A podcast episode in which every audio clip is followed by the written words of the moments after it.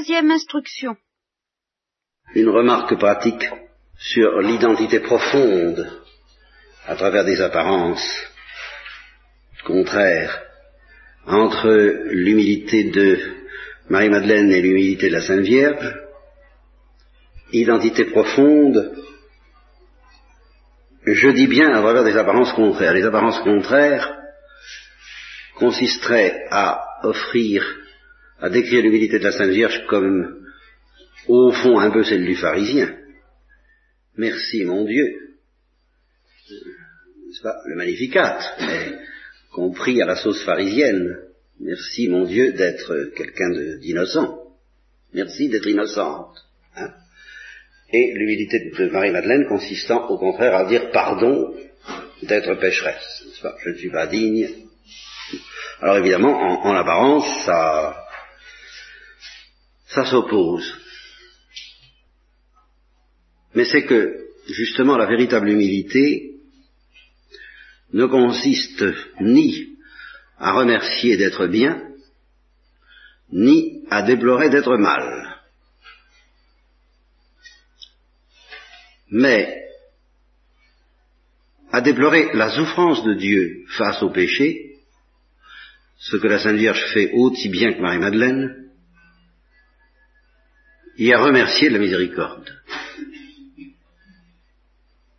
Ce que la Sainte Vierge aussi fait aussi bien que Marie-Madeleine. C'est-à-dire que la, euh, la, Sainte Vierge euh, se sent profondément pécheresse pardonnée, et plus encore à partir du moment où elle est mise en osmose avec tout le péché du monde, eh bien, psychologiquement, elle se sent plus profondément, elle comprend mieux ce que ça veut dire que d'être tirée de pareilles ténèbres par le miracle de la miséricorde divine.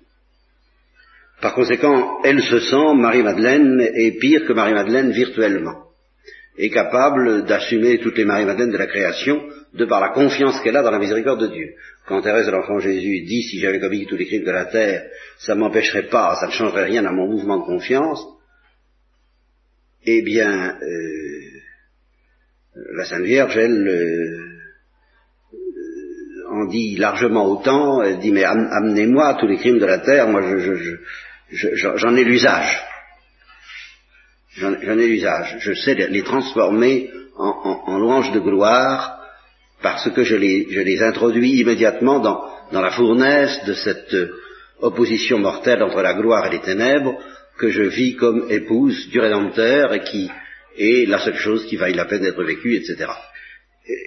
Il y en a un mouvement et un mouvement auquel Marie-Madeleine est initiée, c'est-à-dire que sous la, euh, sous la pression de, cet immense combat qui, lui passe par-dessus la tête à Marie-Madeleine, son péché est noyé, de toute évidence pour elle, aussi bien dans la masse d'iniquité qui persécute le Christ que dans le poids de gloire qui affronte cette iniquité, de sorte que aussi bien, enfin aussi bien, qualitativement, moins intensément que Marie, mais aussi bien, aussi parfaitement que Marie, leur petite personne se trouve aisément dépassée et euh, leur humilité ne consiste donc pas ni à se réjouir d'être ce qu'elles sont, ni à se désoler d'être euh, pour Marie-Madeleine, mais à se sentir aimé de Dieu en tant que néant, en tant que pécheresse, en tant que porteur de toute la pauvreté et toute l'iniquité du monde, à titre d'innocent ou de pécheur, justement, ça n'a plus d'importance, c'est le même mystère dans les deux cas, ce sont les mêmes larmes,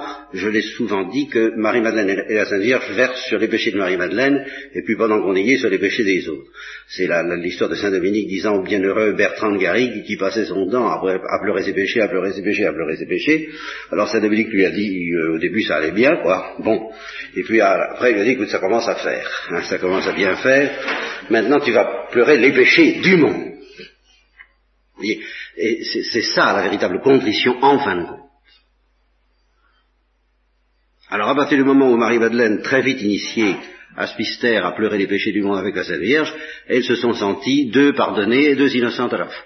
C'est le même mystère et c'est en fin de compte la même humilité. Reste que nous, qui ne sommes pas à ce niveau, et ça, ce serait l'occasion d'une autre retraite, qui ne commencera certainement pas maintenant, quoique je vais tout de même en dire un tout petit mot tout de suite, de certains aspects de la chose. Donc nous qui n'arrivons pas d'un seul coup à un pareil sommet d'intensité, qui constitue finalement le mariage spirituel, ou l'union transformante, eh bien, il est bon que nous cheminions vers l'humilité de Marie par l'humilité de Marie-Madeleine. C'est le, le chemin le plus sûr qui nous mène à l'humilité des innocents et des enfants, c'est l'humilité des pécheurs.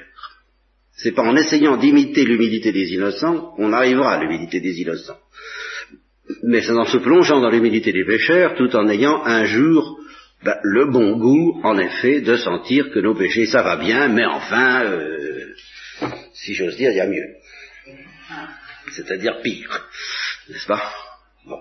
Mais c'est en passant par là, le, chemin qui mène vers euh, l'innocence, c'est la contrition de ne pas être innocent. C'est le chemin.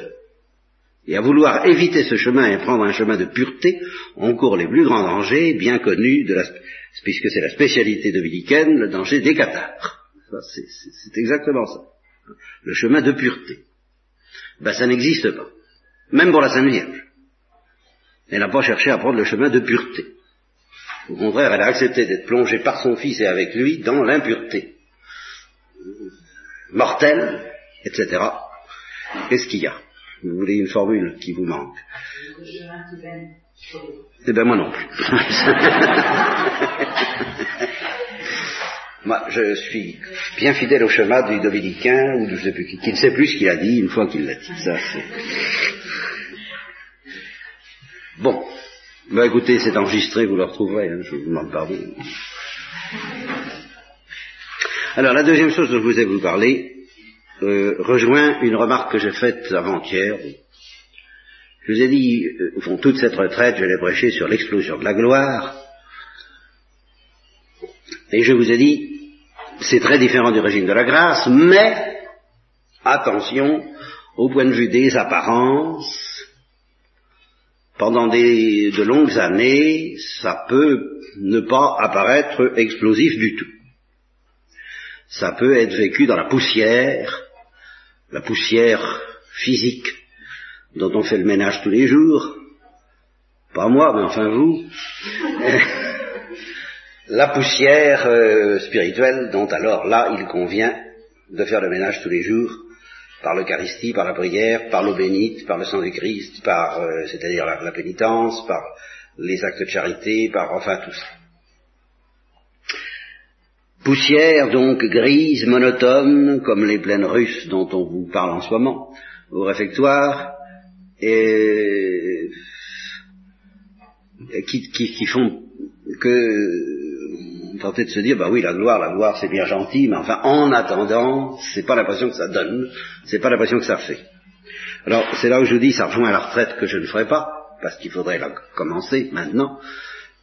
Pourquoi est-ce que nous, il nous faut des délais alors que nous ne sommes pas sous le régime de la grâce? C'est bien ça qu'il faut comprendre. Ce n'est pas le même genre de délai que ceux qui viennent de ce qu'on est sous le régime de la grâce. Le régime de la grâce est essentiellement un régime d'attente et de montée vers.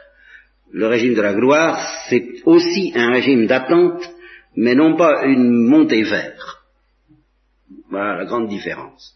Et il est assez bien symbolisé par l'histoire que je vous ai racontée de la porte qui s'ouvre dans l'autre sens.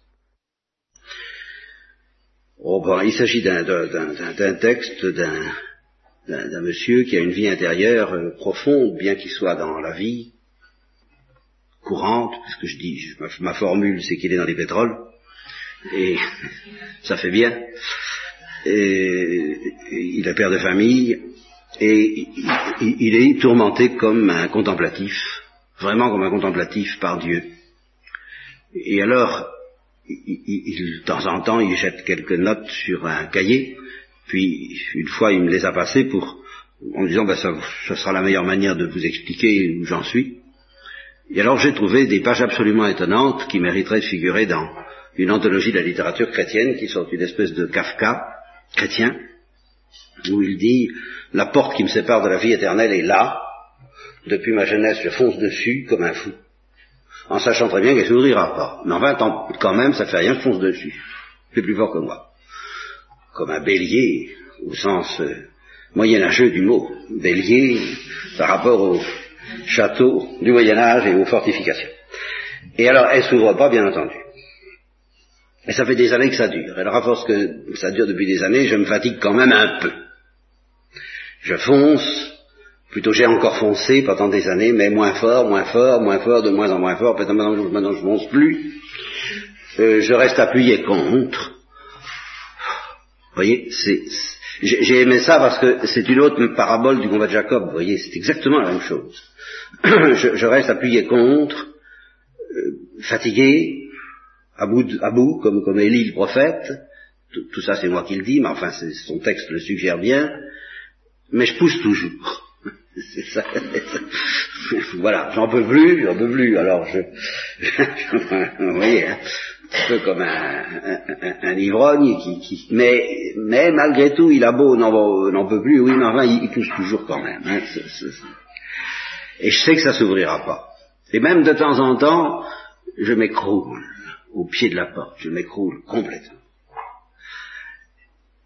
Mais je pousse encore, même écroulé. Et alors, à force de vivre ainsi, dans, selon une image que j'ai longtemps eu à l'esprit, je dois l'avouer, quand je priais, je ne sais pas pourquoi d'ailleurs, l'image du, un peu du mur des lamentations. Pour moi, c'était ça la prière. C'est un, un, juif ou un chrétien, c'est la même chose, appuyé effectivement contre un mur et en train d'attendre que ça vienne et, ça vient pas. Et alors s'écroulant de temps en temps, oui, au pied de la porte, n'en pouvant plus et poussant toujours quand même un peu,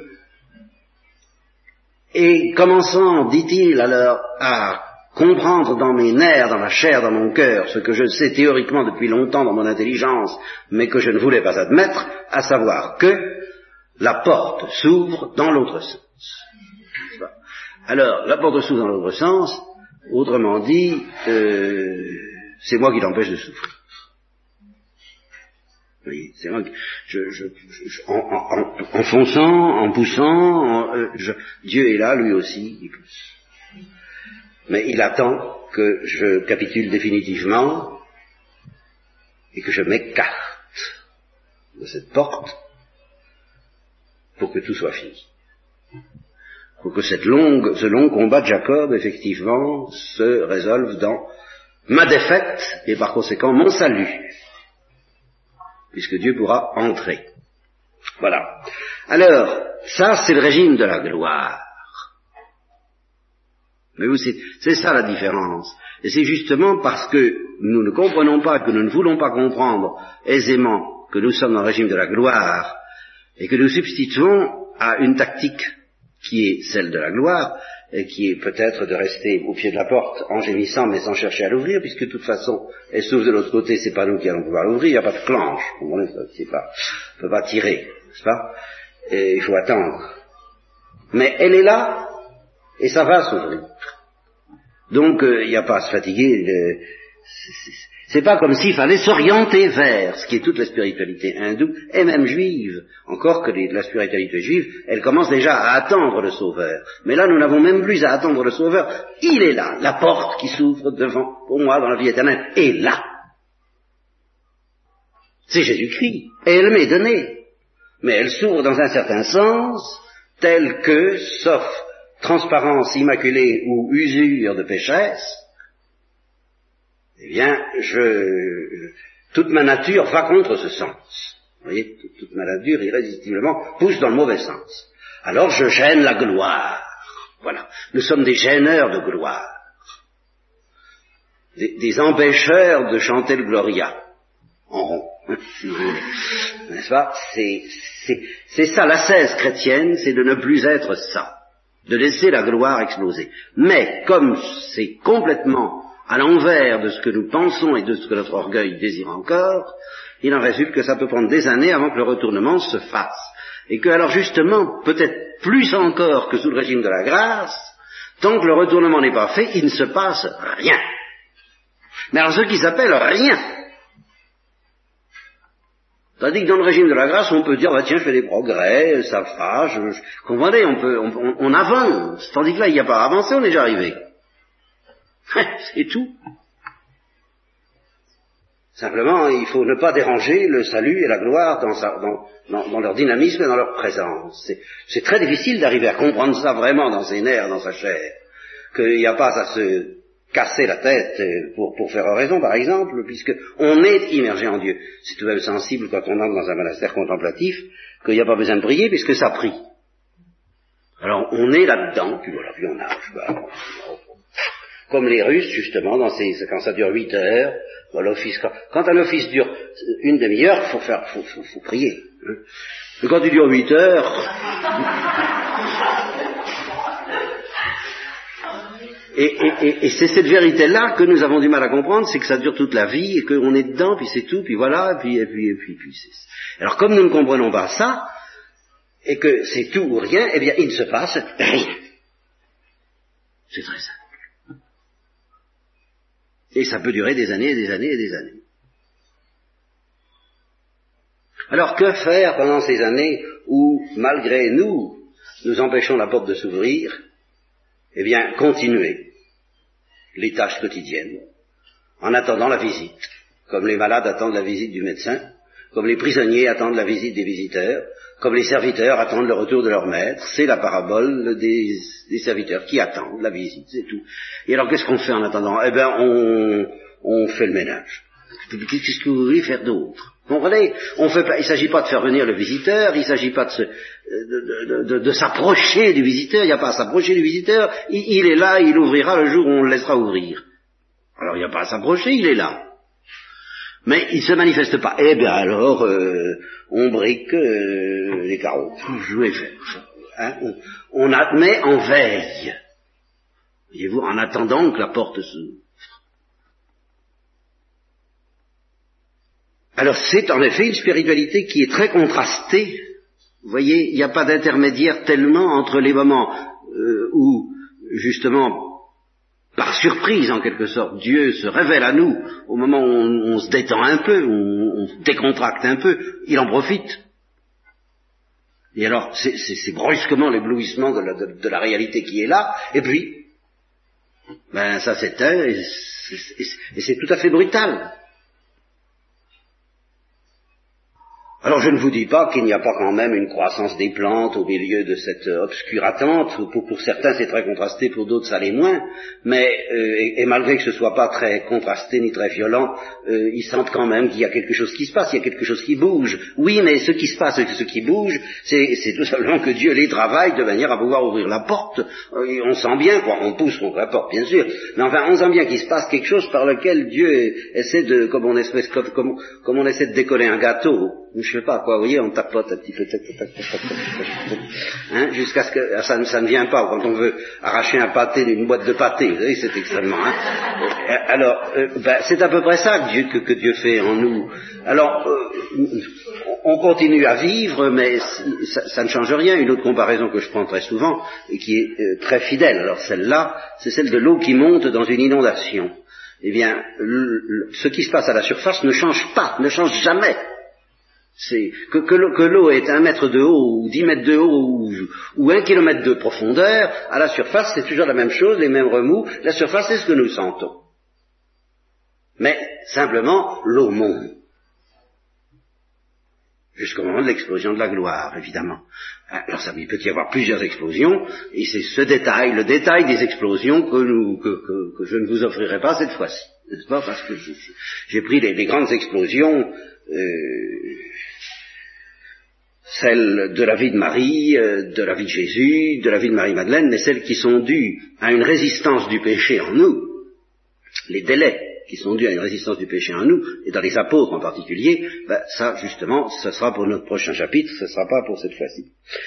Euh, je, voulais simplement vous, que vous ne vous retiriez pas avec l'impression que, j'ai senti bien moi-même tout autour de, au cours de cette retraite que je parlais de choses dont d'une part j'avais pas beaucoup parlé jusqu'à présent, et d'autre part dans un climat qui n'a pas été beaucoup celui que j'avais adopté jusqu'à présent, un climat de gloire précisément, euh, un climat tonique, un climat euh, triomphant, pas triomphaliste j'espère, mais enfin quelque chose qui, qui, effectivement nous arrache à la grisaille, et je me sentais moi-même arraché à la grisaille parce que je disais car, car, il y a tout de même quelque chose à laquelle je crois c'est que normalement, le premier bénéficiaire d'une prédication devrait être le prédicateur lui-même. et que tout de même, à force d'entendre ce que je dis, j'arrive un peu à y croire. ça, ça entre, hein, petit à petit.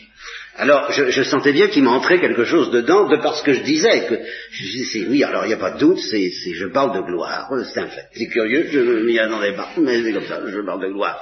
Alors, ça donne un climat de, de pas, pas, du tout terne à la retraite que nous venons d'avoir ensemble, c'est sûr. Et, et je, je, voudrais pas que vous vous disiez, mais enfin oui, mais c'est pas la vie, la vie c'est terne, n'est-ce pas? Dites-vous ça si vous voulez, mais ne croyez pas que je méconnais c'est dans un vase de terre que nous portons ce trésor. Et c'est dans un vase de monotonie que nous portons cette explosion. Ça, c'est. Et c'est justement en, sachant à quel point l'explosion est formidable qu'il est très conseillé de se réconcilier avec la monotonie parce que le jour, n'est-ce pas? Bon, vous avez compris ce que je veux dire. Où elle cesse la monotonie, on, le sent passer à tel qu'on ne demande pas mieux que d'y revenir. Et, on dit bon bon, euh, quand vous voudrez, Seigneur. Moi, je ne suis pas pressé. Hein. Bon.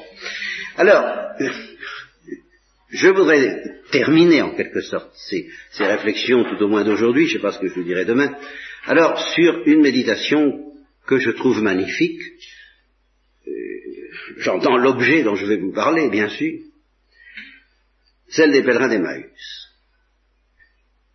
qui se situe tout à fait dans, la, série des signes auxquels ils ont reconnu la présence de Jésus. Je dis, la fraction du pain, mais il y a un petit détail dans l'histoire des pèlerins d'Emmaüs qui est justement ce qui permet de faire la synthèse, euh, alors là vraiment évangélique, puisqu'il est en plein l'évangile, entre la grisaille quotidienne et l'explosion dont nous avons parlé, l'explosion de gloire dont nous avons parlé pendant toute cette retraite.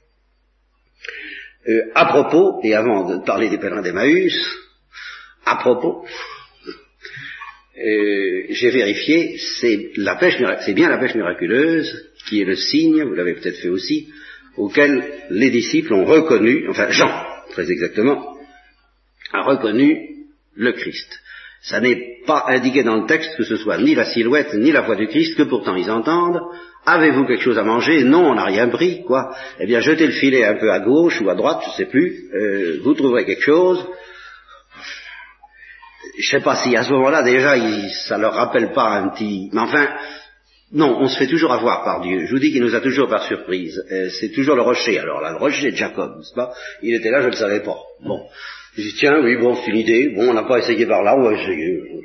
Ça n'est même plus le sur ta parole qu'ils avaient dit à la première pêche miraculeuse. C'est, tiens, oui, pourquoi pas. Et puis alors, le filet est plein à, se rompre, de nouveau. Et là, Jean, qui a l'essence... Euh, plus aiguisée, la sensibilité plus aiguisée, quant à ses souvenirs chrétiens, lui qui dit que s'il fallait tout dire, ça remplirait, la terre ne suffirait pas à contenir tous les livres qu'on pourrait raconter, écrire là-dessus, euh, il, se dit, ce que je vous disais ce matin, c'est pas normal, oh ça c'est pas normal, oh là là il y a quelque chose, et puis la lumière se fait, c'est, c'est le Seigneur, et alors là, avec, je ne sais pas si c'est, si on doit parler d'un acte de foi à ce moment-là, je, trouve cette scène euh, extrêmement belle précisément parce que à aucun moment il, n'y a de confession de foi. Euh, tout le monde se comprend sans rien dire. Pierre, Jean souffle à Pierre, euh, c'est le Seigneur, euh, Pierre se jette à l'eau, et puis ils arrivent, puis ils mangent. C'est lui, mais ils attendent. Et puis je crois que ça se termine comme ça, sans que aucune profession de foi n'ait été faite. Bien. Pour les disciples d'Emmaüs, eh bien, tout de même, la grande objection que vous pourriez me faire à ce que je vais vous dire, c'est que apparemment leur état ne dure pas très longtemps. Mais enfin, est-ce que, la durée fait grand-chose à l'affaire? On blanc, il y a des cheveux qui blanchissent en une seule nuit. Euh, des années d'ennui peuvent être concentrées, ou d'angoisse ou de désolation peuvent être concentrées en très peu de temps. Euh, ce qui est tout de même euh, la, grisaille, oui, la grisaille, bien sûr, mais la grisaille à laquelle j'ai affaire, moi, et je parle ici presque en psychologue ou en phénoménologue, la grisaille à laquelle j'ai affaire, moi, comme prêtre, quand les gens me parlent de grisaille, c'est pas la grisaille grisaille, c'est la grisaille qui fait qu'on ne peut plus espérer. Vous voyez, c'est pas n'importe quelle grisaille, c'est la grisaille qui fait qu'on me dit, ah, mais vous ne savez pas ce que c'est. Vous voyez, c'est pas la grisaille normale. Dans, laquelle on peut garder l'espérance. Non, c'est c'est la grisaille, au nom de laquelle on dit toutes vos histoires, c'est bien joli, mais, vous voyez, c'est à ça que j'ai affaire, moi, prêtre. Quand on me parle de grisaille, c'est toujours celle-là. Ça, ça, n'est pas la grisaille normale, c'est la grisaille accablante. Voilà ce que je veux dire, vous voyez laquelle on dit, vous vous rendez pas compte, vous, hein, du poids du jour, de la chaleur, euh, croire à tout ça, continuer à croire et à vivre en chrétien dans ce climat-là, mais enfin, vous vous rendez, c'est décourageant, on n'en peut plus, c'est accablant. Eh bien, imaginez un peu les disciples d'Emmaüs, c'est pas, tout ce que vous pouvez connaître comme découragement, accablement et grisaille décourageante, euh, où on ne voit pas bien venir souvent le salut, ne pourra pas dépasser leur état d'accablement et de découragement quand ils marchaient sur la route euh, en croyant vraiment que c'était fini. D'ailleurs, il l'explique très bien au Christ quand ils lui disent Nous avions espéré. Eh ben oui, euh, sous-entendu, ben nous n'espérons plus. Ah, et, ça y est, ben c'est là, nous, retombons dans la vraie vie. Voilà. vous voyez, on retombe dans la On avait fait un beau rêve. Hein, puis maintenant, on est dans le réel. Fini la métaphysique. Fini les miracles, fini la gloire. La scène est terminée. Hein Nous revoilà dans le réel. Et euh, le Christ commence à leur parler. Bon, et ils n'ont pas reconnu. Par conséquent, pendant tout le long du chemin, il se produit quelque chose qui est fascinant si vous y regardez de près. C'est qu'ils continuent à être découragés. Il leur explique ils comprennent pas bien. On peut pas dire qu'ils comprennent au, plan, au point d'être éblouis et conquis. Euh, il se passe quelque chose, bien sûr, mais dont ils n'ont même pas conscience. Ils en auront conscience après. Mais au moment où le Christ parle, ils n'ont même pas conscience, et le, euh, sous l'effet de la vitesse acquise, je les vois très bien dire oh oui oui oh oui oh, oh, oh oui bon. on veut bien quoi enfin soit soi-disant Bien sûr, sans doute, sans doute, euh, peut-être, oui. Mais, ceci dit, au moment où il va s'en aller, ils sont soi-disant pas du tout réconfortés, pas du tout, non, non, non, non. Non, ils, n'y croient toujours pas, ils sont toujours accablés, mais enfin, si tu restes avec nous. Reste avec nous, parce que, non pas parce que tu nous fais du bien, mais il est tard. Hein pour, ah, pour, toi, pour ton bien, toi, euh, il, est tard. C'était très dangereux, en effet, dans ces temps-là, ça le redevient en Amérique, d'être piéton euh, après une certaine heure du soir. Alors, reste avec nous parce que euh, il commence à, à, faire nuit. Et puis, il, il rentre avec eux et ils le reconnaissent à la fraction du pain, et sitôt qu'ils l'ont connu, il disparaît. Et c'est là qu'ils disent, mais au fond, est-ce que notre cœur n'était pas déjà brûlant pendant qu'on marchait sur la route et qu'il nous expliquait les Écritures. Et voyez, ça s'est passé, c'est comme le songe de Jacob, il, était là et on ne le savait pas, mais c'était déjà lui, et on le savait quand même parce qu'il se passait quand même quelque chose dont on n'a pas pris conscience, nous voilà dans la psychanalyse. on n'a pas pris conscience à ce moment-là que notre cœur était brûlant, on s'en aperçoit maintenant, on se dit mais au fait, parce que maintenant, vous comprenez, ça y est, ils l'ont vu. Alors là, l'espérance est revenue et c'est reparti et euh, c'est la grande, c'est le grand cri de joie et de triomphe. Il est ressuscité, euh, le, cri des Russes, justement, il est vraiment ressuscité, alléluia. Mais avant, c'était pas ça. Mais après coup, ils se disent, mais si, au fond, c'était déjà ça. C'était la grisaille, c'était l'accablement, c'était le découragement, et cependant, dans cette grisaille et dans ce découragement, dans cette grisaille métaphysiquement dangereuse, du découragement, notre cœur était en train de repartir à brûler sans que nous nous en doutions. Alors, je pense que ça, au moins, vous pouvez et vous devez le demander dans la grisaille décourageante éventuellement de votre vie quotidienne. C'est le minimum quand même que vous pouvez et devez espérer de la part de la Sainte Vierge, de Marie-Madeleine, des disciples d'Emmaüs, on peut, on peut les prier, les disciples d'Emmaüs. Beaucoup de tendresse pour eux, moi je trouve que c'est tellement nous. C'est tellement nous. Le poids du jour, la chaleur, la poussière et le découragement. Oh là là. Et quel découragement, je vous répète, aucun découragement de, votre part, il durera peut-être plus longtemps, mais il ne vaudra pas le leur. Question découragement, ils, peuvent se, ils se présenteront et ils vous diront, j'en ai vu d'autres. Enfin, je parle pas souffrance, je parle pas agonie. Hein. Souffrance, agonie, bon, bah ça c'est plutôt, j'irais plutôt voir du côté du Christ, de la Sainte Vierge, de Marie-Madeleine, de ceux qui ont... Hein, mais simplement découragement. Accablement de, gens qui n'osent plus y croire et qui sont malheureux parce qu'ils retombent dans la poussière. Tu retourneras en poussière. Eh bien, il retourne en poussière après avoir pressenti la gloire, quel découragement C'est le découragement le plus quotidien, le plus menaçant pour nous en permanence. Eh bien, c'est dans ce découragement que notre cœur peut devenir brûlant à la lecture des Écritures et à la réception de l'Eucharistie. Voilà.